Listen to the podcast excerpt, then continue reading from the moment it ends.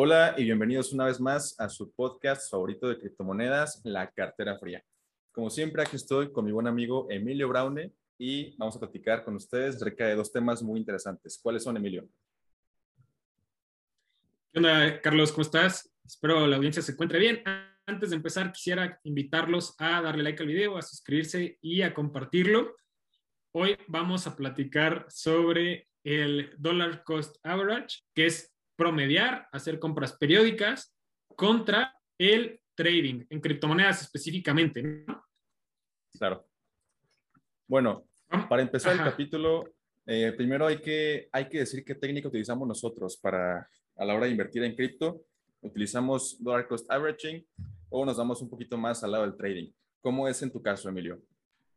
Mira, fíjate que yo así mi portafolio cripto lo manejo con el dollar cost average. O sea, literalmente es cada mes, si digo voy a invertir, no sé, 5 mil pesos, ya sé cuánto voy a invertir en cada una de las monedas o proyectos que me interesan. Desde el principio lo sé. Y de hecho, fíjate que esto está interesante porque desde el mes pasado empecé a dividir mi dinero y cada día comprar un poquito. O sea, sí me estoy como yendo a lo más promedio posible que digo, a mucha gente le podría dar flojera, pero creo que sí puede ser como lo más preciso para el mercado.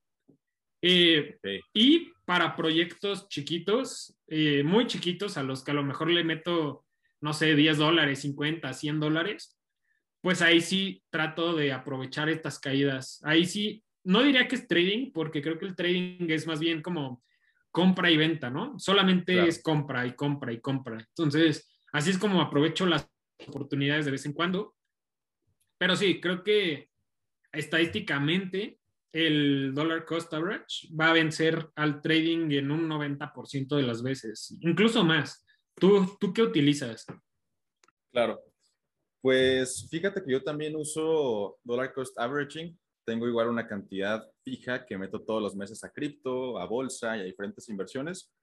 Pero también entre las cantidades fijas que tengo, tengo un fondo que se llama Fondo de Oportunidad y ahí guardo pues efectivo que, que es para oportunidades ¿no? en el mercado, ya sea que tengamos un crash muy grande o que quiera invertir más en algún proyecto que me gusta mucho, pues y, está a buen precio, pues ahí tengo esa reserva para poder entrar de lleno en una oportunidad, pero sí respeto mucho esa regla del dollar cost averaging, cada que me llega mi, mi salario mes con mes, eh, reservo esa cantidad que voy a invertir, eh, la invierto y luego ya me preocupo por gastar primero invierto y luego ya veo qué onda con mis gastos. Eh, y del lado del trading, eh, sí lo he hecho, si te soy honesto, eh, más en estos últimos meses estoy incursionando en este mundo del trading. Como tú dices, el 90% de los traders pues no tienen un desempeño tan favorable. De hecho, creo que esto va, va muy de la mano con que la gente cree que el trading es para hacer dinero súper fácil, súper rápido, que va a ser con no sé, o sea, que van a tener como que una probabilidad de éxito muy alta cuando realmente, pues, si no sabes de la cripto, si no sabes análisis técnico o si es tu primera vez, lo más seguro es que pierdas dinero. En, en mi caso, sí me ha tocado perder, perder dinero, pero cantidades pequeñas. Eh, hago trading con, pues, cantidades que estoy dispuesto a perder y, y, me ha ido, pues, bien, diría yo. He ganado más de lo que he perdido, pero sí le he puesto más al, al dollar cost averaging que al trading. Sí, y digo, creo que me gusta el término que usas, ¿no? O sea, creo que ya hablando de trading, por lo menos yo sí consideraría que, como dices, es dinero que no quisiera perder y en mi opinión sí, sí entraría como una apuesta, o sea, porque digo, si ya tienes de por sí todo el mercado en contra en el sentido de que no, tal vez no comprendas los comportamientos, incluso lo que tú mencionaste, de que si no sabes, te va a ir mal, yo creo que incluso estadísticamente, aunque sepas, te va a ir mal, o sea, creo que definitivamente es algo muy complicado. Y, digo, hemos visto muchísimos gurús que venden cursos, pues ellos viven de eso, ¿no? De hacer trading, ¿no? Eso creo que todos lo saben.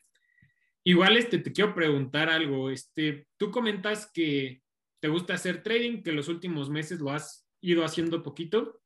Eh, ¿De qué forma lo haces? O sea, tú tratas de comprar, calcular el punto de entrada y salida, o tratas de hacerlo de forma apalancada? ¿Cómo, cómo le haces? Platícanos. Pues de las dos. Eh, yo no recomiendo que la gente se meta a hacer trading eh, pues al inicio, ¿no? Siempre recomiendo que primero empiece nada más comprando y haciendo hold y, pues menos que se metan al trading apalancado, porque eso ya son palabras mayores, puedes perder todo tu dinero, etcétera. Eh, yo lo hago de las dos formas, hago trading normal y trading apalancado. Un ejemplo muy bueno de trading normal que intenté hacer y que me salió mal fue hace algunas semanas, bueno, hace algunos días, días, con Cardano. Aquí Emilio ya, ya sabe lo que pasó. Cardano llegó a los 2.37 dólares. Para mí ya había sido una subida demasiado grande. Pensé en vender y en recomprar en unos 2.10 o incluso menos, 1.90, pero me salió mal la jugada. Cardano se fue casi hasta 3 dólares. Y, pues me vi en el, en el caso malo de que tuve que recomprar a un precio más caro, ¿no? Sí, sí perdí un poco de dinero ahí. Pero también he hecho trading eh, para aprovechar oportunidades eh, con apalancamiento. De hecho, también fue con Cardano en estos últimos días, como me pasó eso de que se fue hasta los 3 dólares, dije, no, aquí ya, o sea, ya es imposible que siga subiendo Cardano, o sea, ya llegamos a 3, es una resistencia, eh, pues un nivel psicológico los 3 dólares, aparte de que nunca había llegado a ese nivel. Entonces decidí meter una, una operación a corto, un short con apalancamiento por 10, y sí saqué una buena ganancia de, de ese short. Lo que yo les recomiendo en el caso de que quieran hacer, quieran hacer trading con apalancamiento, perdón, es que siempre pongan sus stop loss porque si no ponen stop loss y de repente el trade se les va para arriba o para abajo, o sea, al, lado contrario, eh, van a perder su dinero, los van a liquidar. O sea, si yo hago un trade, un trade con apalancamiento por 10 y de repente el activo sube 10%, me liquidan. O sea, pierdes todo tu dinero. Sí, sí es bien importante entender eso. Eh, creo que en inglés es el margin call, ¿no? Que básicamente es que generalmente ya no estás como en posibilidad de cubrir tu posición. Creo que así sería como la forma de, de decirlo de forma sencilla, que no puedes cubrir tu posición. ¿Y esto a qué te puede llevar? Pues a perder todo tu dinero o verte en la necesidad de inyectar más dinero para poder mantener esa posición. Entonces, ahí no solamente es el dinero que puedas perder, sino también el nuevo dinero que vayas ingresando que también se puede ver en peligro. Entonces, cuidado con eso. Y a ver, yo quiero, digo, yo te contesté una parte que también me gustaría saber tu opinión. Eh, tú, yo te comenté que en ciertas cosas me gusta hacer trading en el sentido de que trato de comprar, casi nunca vendo, simplemente comprar en caídas y en todo lo demás sí compro cada mes. ¿Tú cómo escoges en qué proyectos haces cada cosa? Porque digo, nos comentas que el trading que hiciste tanto apalancado como no apalancado fue con Cardano. Sí.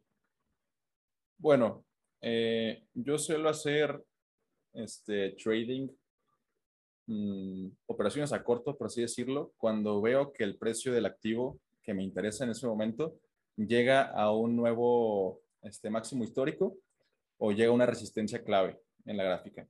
Si, si veo que llega una resistencia clave o un máximo histórico, me veo muy tentado a hacer la operación a corto porque seguramente va a rebotar en ese nivel. Fue lo que pasó con, con Cardano. Igual, cuando sean condiciones de mercado muy específicas, como lo que ocurrió en marzo del, del año pasado, con la, pues, la caída que hubo en bolsa y en cripto por la pandemia, o como lo que ocurrió hace algunos meses cuando Bitcoin cayó de 60 hasta los 30 mil. En ese tipo de oportunidades, creo que hacer eh, operaciones a largo, hacer longs con apalancamiento, puede resultar algo súper benéfico. Porque imaginen, imaginen que cuando cayó eh, Bitcoin a 28 mil dólares hace unos meses, hubieran hecho una operación a largo con apalancamiento por 10. Esa operación no había forma de que la fueran a liquidar porque los 28 fue el, fue el tope, o sea, fue el, bueno, el, el suelo de esa caída y ya hubiera sido puro para arriba. O sea, pasar de 28 a 50 es prácticamente un 2X. Con apalancamiento por 10 hubiera sido un 20X de su dinero. Entonces hay, hay como oportunidades que, que se dan en el mercado y que hay que aprovecharlas. Cuando estamos en un, en un mercado alcista, se da bastante hacer apalancamiento con, no sé, por tres, por dos, para aprovechar algunas oportunidades. Igual cuando estamos en mercado bajista, utilizar el apalancamiento para ganar un poquito más puede resultar provechoso, pero sí tomen en cuenta que es algo muy arriesgado y que sí les puede llegar a salir mal. O sea, no, no todo es miel sobre hojuelas y no es dinero fácil. Sí. De acuerdo. Eh, sí, eh, creo que hay un ejemplo que a mí me gusta mucho que, que realmente creo que va muy ad hoc. Digo, es un ejemplo de bolsa, pero es igual el contraste del trading y del simplemente comprar y mantener el hold. Eh, no sé si tú has escuchado un estudio que se hizo de, de varios fondos que trataban de hacer trading contra el invertir pasivamente en el S&P. ¿Lo has escuchado? Eh, no, no lo he escuchado. Cuéntame. Mira, eh, haz de cuenta que hicieron un grupo, creo que esto pasó en los 90 o a principios de los 2000, algo así. Y lo que pasó fue que las personas, estos fondos, creo que el 95% de los fondos que participaron no lograron vencer al benchmark del S&P 500 por un plazo de 15 años o algo así. El 95% y el 5% que sí lo logró, apenas lo logró. Haz de cuenta que el benchmark era este y ellos quedaron acá.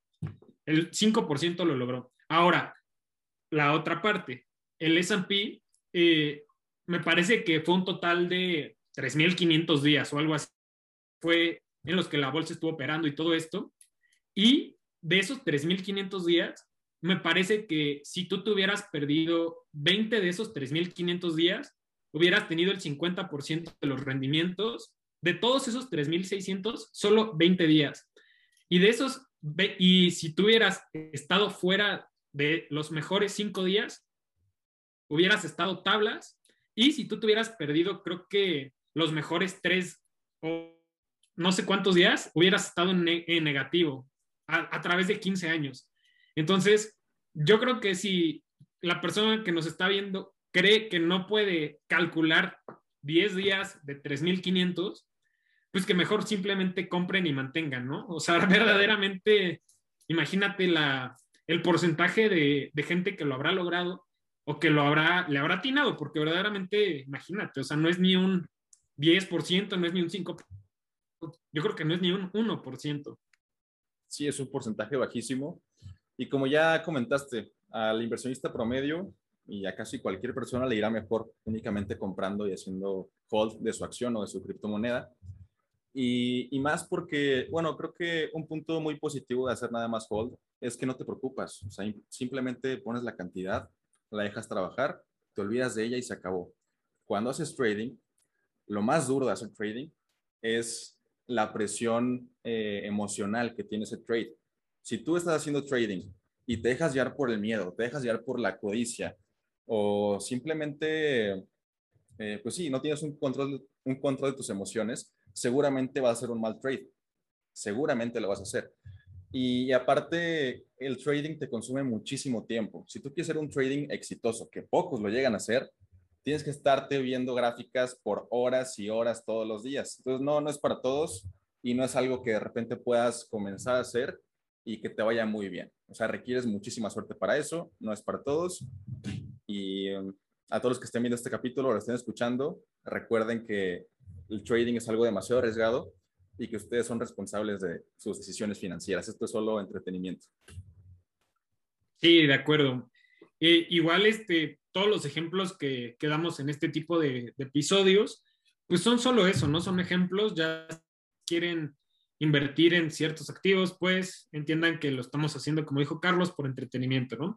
Eh, pero bueno, eh, creo que hay algo también bien, bien interesante que, que hay que mencionar, que la gran mayoría de personas que invierten, como tú comentas, ¿no? O no tienen eh, definido bien cómo van a controlar sus emociones.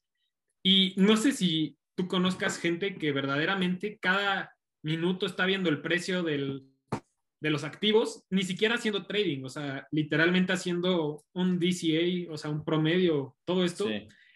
Y creo que eso es súper malo porque primeramente te estresa, te causa ansiedad, te causa cansancio y además te hace procrastinar de tus diferentes actividades. Entonces, incluso puede cortar tu productividad y verdaderamente puede ser mucho más exitoso comprando, manteniendo y buscando formas de ganar más dinero. Creo que sería algo mucho más efectivo, ¿no? Sí, yo también lo creo. Sí, puedes llegar a perder muchísimo tiempo si te la pasas obsesionado viendo la gráfica. Además de que, bueno, yo creo que en todas las inversiones, como ya dijiste, hay que tener muy clara la meta. Si no tienes clara la meta, mejor ni inviertas. O sea, en verdad porque vas a estar constantemente preocupado por tu dinero, vas a estar revisando gráficas, etcétera. igual cuando hagan trading tienen que saber su punto de entrada y su punto de salida. No es abrir un trade y dejarlo ahí a ver qué pasa, sino tienes que estar súper consciente de en qué momento vas a comprar y en qué momento vas a vender, ya sea eh, si haces este, dollar cost averaging o si haces trading. Con cualquiera de las dos aplica el mismo concepto. De acuerdo. Y fíjate que, que esto que mencionas es interesante de las metas, de los objetivos, porque imagínate, una persona que invierte a largo plazo no tiene que preocuparse porque sabe que todavía le quedan años a lo mejor para acceder a ese dinero porque quiere utilizarlo. Entonces, estas personas obviamente ven estas caídas como oportunidades. También algo que a mí me preocupa bastante es, no sé si conozcas a alguien, amigos, compañeros, ahorita nos platicas, que de repente identifican un proyecto cripto. A mí me ha pasado demasiadas veces que mis amigos me dicen, oye, es que ya viste tal o ya viste tal, que no para subir y que piden préstamos o que invierten lo de su renta o que invierten que verdaderamente dices, wow, o sea, verdaderamente no te importa, o sea, que puedas perderlo todo o que no tengas para cubrir tus necesidades básicas. Y eso también lo he visto mucho, por ejemplo, en grupos de, de Reddit, de diferentes criptos. Y ahí es donde te das cuenta que la gente que verdaderamente siente un peso fuertísimo por que suba la moneda y todo, es porque posiblemente está apostando más de lo que está dispuesto a perder y que primeramente está apostando, no invirtiendo, ¿no? Sí, eso es, es muy importante. La gente debe estar consciente del riesgo en todo momento. Todo tipo de inversión tiene, tiene el riesgo y ya cuando empiezas a ver que, bueno, los inversionistas nuevos, cuando ven que los activos están subiendo demasiado de precio, esa, esa codicia los, los ciega completamente. O sea, ya no se dan cuenta del riesgo que, el riesgo que están corriendo e incluso llegan a pedir préstamos, como ya lo dijiste.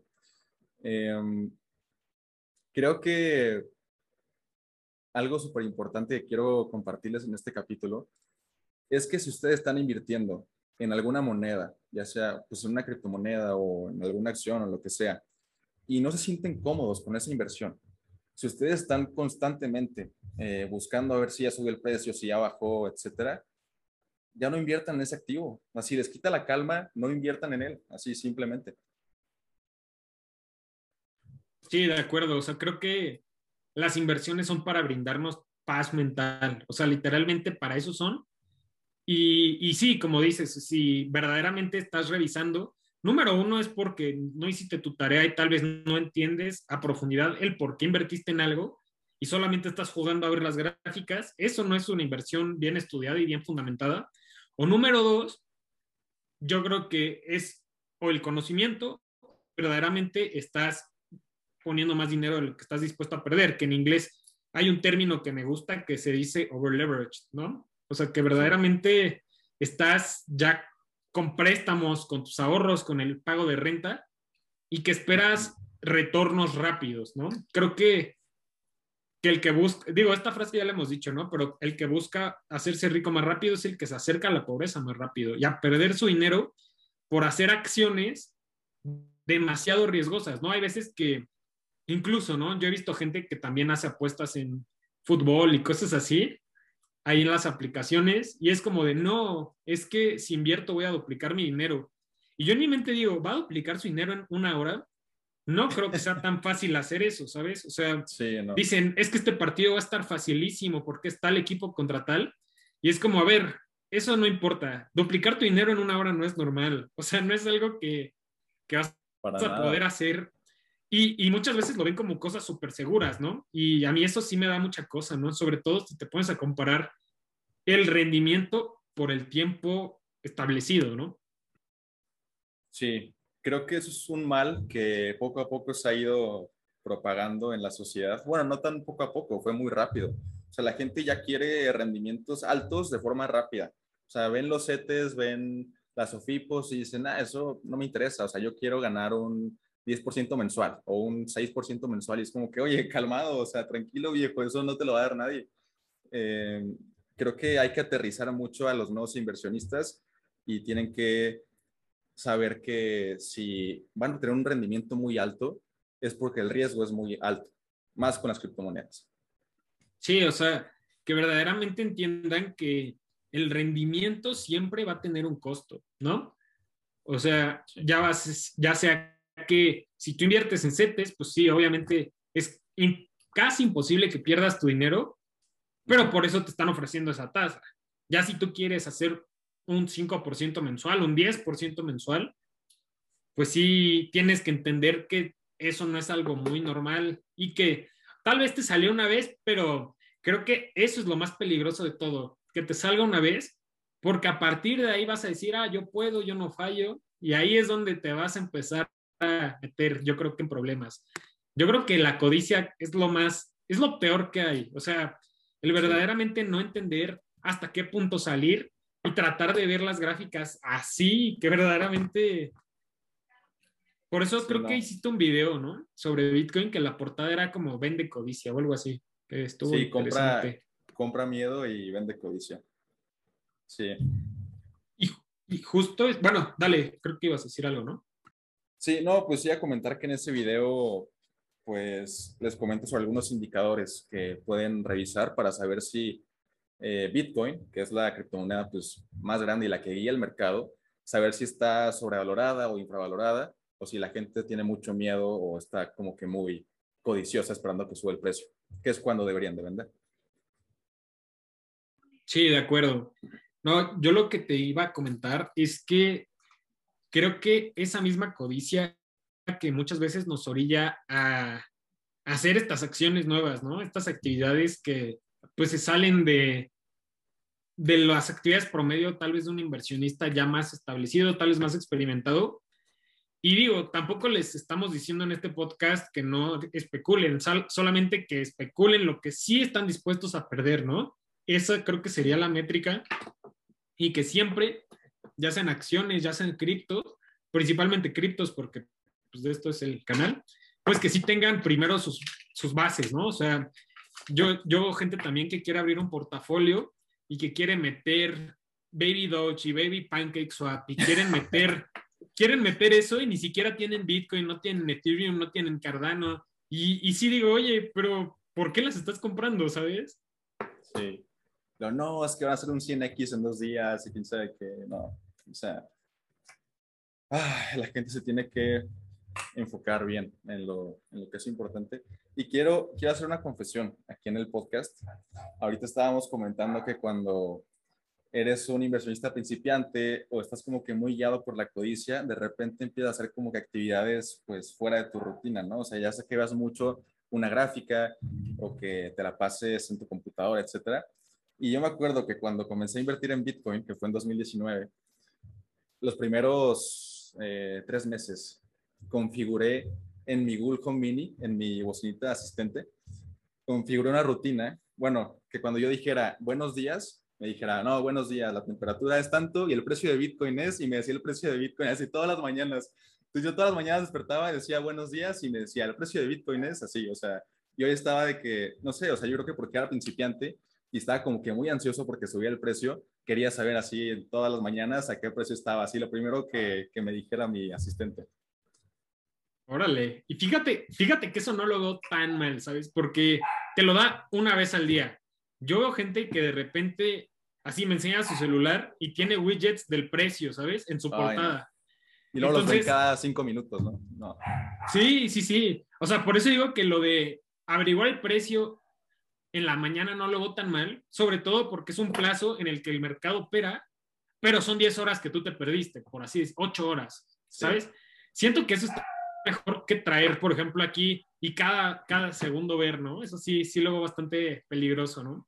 Yo lo y, lo, y lo platicamos, ¿no? Si, si verdaderamente nos da tanta cosa, una, o no inviertas en un mercado tan volátil, o dos, haz tus compras y desinstala la aplicación hasta el siguiente mes, así de fácil. Sí, ahí déjalo. Pues sí. Yo, yo, este, yo trataba una confesión, fíjate, ahora que, que lo mencionas. las confesiones?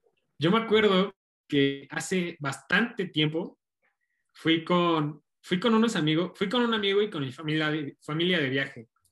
Y, ahí, y ahí fue cuando descubrí Bitcoin de forma ya más este, formal, ¿no? O sea, te, comenté en un episodio anterior que la escuché hace años, pero hasta que dije, mm, creo que quiero comprar, fue cuando empezaba a subir, a subir, a subir, a subir.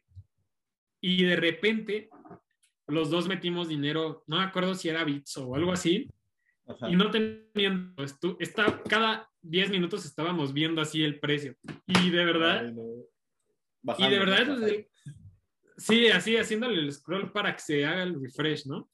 Y creo que es lo peor de todo porque verdaderamente en ese momento yo no entendía el por qué compraba Bitcoin, yo solo quería ganar dinero. Y creo que eso es lo peor de todo, o sea, ni siquiera entender el proyecto, porque creo que es como las empresas, ¿no? En el momento que tú dices, ah, esta empresa me gusta por esto y porque va a hacer esto en el futuro y porque resuelve problemas de esta forma, era como, eso te ayuda a decir, ah, está más barata, pero la empresa es la misma, entonces quieres más, ¿sabes? Sí. Yo creo que eso es algo que los inversionistas, sobre todo, y fíjate que eso me da muchísimo miedo, yo creo que en los próximos cuatro o cinco meses los precios van a crecer brutalmente y siento que va a llegar una ola de inversionistas que va a ser, va a ser lo que tú y yo hicimos en esa época. Lo de programar a Google, lo de tener los widgets, yo creo que va a pasar, ¿eh? Sí, lo van a hacer. Y creo que lo peor que, o sea, el peor mal de la sociedad es la ignorancia, ya sea, pues en todos los aspectos, en las inversiones mucho más, como ya lo comentamos, cuando no sabes en qué estás invirtiendo, pues estás asustado todo el tiempo, no sabes qué va a pasar. Y esto me, me recuerda que el día de hoy me llegó un mensaje por Instagram bastante triste. No sé si sea real o, verdadero, pero una chica me habló diciendo que si la puede ayudar a retirar sus fondos de un exchange que se llama, creo que Bitcoin X o algo así. Y me dijo, no, es que metí 100 mil pesos este, porque un amigo me dijo que los iba a, poder poner a trabajar ahí y que iba a conseguir un buen rendimiento, pero es dinero que iba a usar para una cirugía, me dijo. Y yo como que, ¿qué? O sea, ¿qué? ¿Qué hiciste? Y ella me dijo, no, sí, ayúdame a sacarlos. Entonces ya busqué, o sea, sí investigué de que no, pues Bitcoin X. Y lo primero que me salía era scam, scam, scam. Así de que en todos lados. Y ni siquiera pude entrar a la página de Bitcoin X, ni siquiera la encontré. Entonces le dije, oye, o sea, ya me puse como a hablar con ella de que, oye, pues es que para empezar, ¿por qué invertiste lo de tu cirugía? O sea, y luego, ¿por qué en un exchange que ni conoces? ¿Y por qué en monedas que tampoco conoces? O sea, que le dije, te tienes que informar a la hora de invertir y puedes invertir en, estrategias más seguras o en inversiones más seguras, no en, no en cripto. Y ya, o sea, no la puedo ayudar porque no, supe cómo sacar la lana de ese exchange extraño que ni siquiera encontré, pero se me hizo muy, muy triste lo que puede llegar a hacer la gente por querer sacar dinero rápido. Sí, fíjate que yo muchas veces me he dado cuenta que si tú ya tienes cierta cantidad de dinero, que en este caso fue para una cirugía, definitivamente, en mi opinión, hay de dos, o lo metes en tu banco o acetes, no hay más. O sea, yo creo que para una cirugía ni siquiera confiaría en una Sofipo en un corto plazo. Y, y sí, o sea, es bastante triste. Sobre todo, creo que a veces en esos momentos, pues sí entiendo que puede ser que quiera por una emergencia más dinero, pero justo lo que comentábamos, ¿no? El dinero rápido es el primero en que se escapa. Sí. Y digo, aquí ni siquiera fue que hizo malas operaciones, fue que hizo todo mal. O sea, realmente Exacto invertir cuando no tenía que invertir, en un mercado súper volátil, en un exchange que no estaba regulado, o sea, todo mal, literal. Sí. Yo espero que la gente que nos está viendo tome esto verdaderamente como una experiencia y que cuando vaya a invertir, escoja algo regulado, invierta dinero que no necesitan el próximo año. Yo creo que si es dinero que necesitas en el próximo año para una emergencia o algo importante, mándalo a CETES. No pasa nada si tu dinero no crece tanto lo importante es tener acceso a ese dinero, ¿no? Creo que es lo más importante. Así es. Y creo que um, aquí dejamos el capítulo de hoy, Emilio, con esta conclusión un poco triste, pero que esperemos que les sirva a varios de los que están escuchando. De acuerdo. Y fíjate que, que me da gusto porque creo que es bien importante también poner sobre la mesa que no todo en la vida es feliz, no todo en la vida es color de rosa. Y eso creo que también evidentemente aplica para las inversiones. ¿Cuántas veces no hemos visto fotos de gente que multiplica su dinero con GameStop? ¿Cuántas veces no hemos visto gente que crece su dinero con X moneda? pero no vemos las millones de personas que pusieron sus ahorros y no les salió la jugada. Entonces, que entiendan eso, que asuman los riesgos y que investiguen. Creo que con eso podríamos cerrar. Perfecto. Bueno, muchas gracias por escucharnos y nos vemos la siguiente semana con otro episodio de la cartera fría. Muchas gracias. Denle like, suscríbanse. Nos vemos. Nos vemos.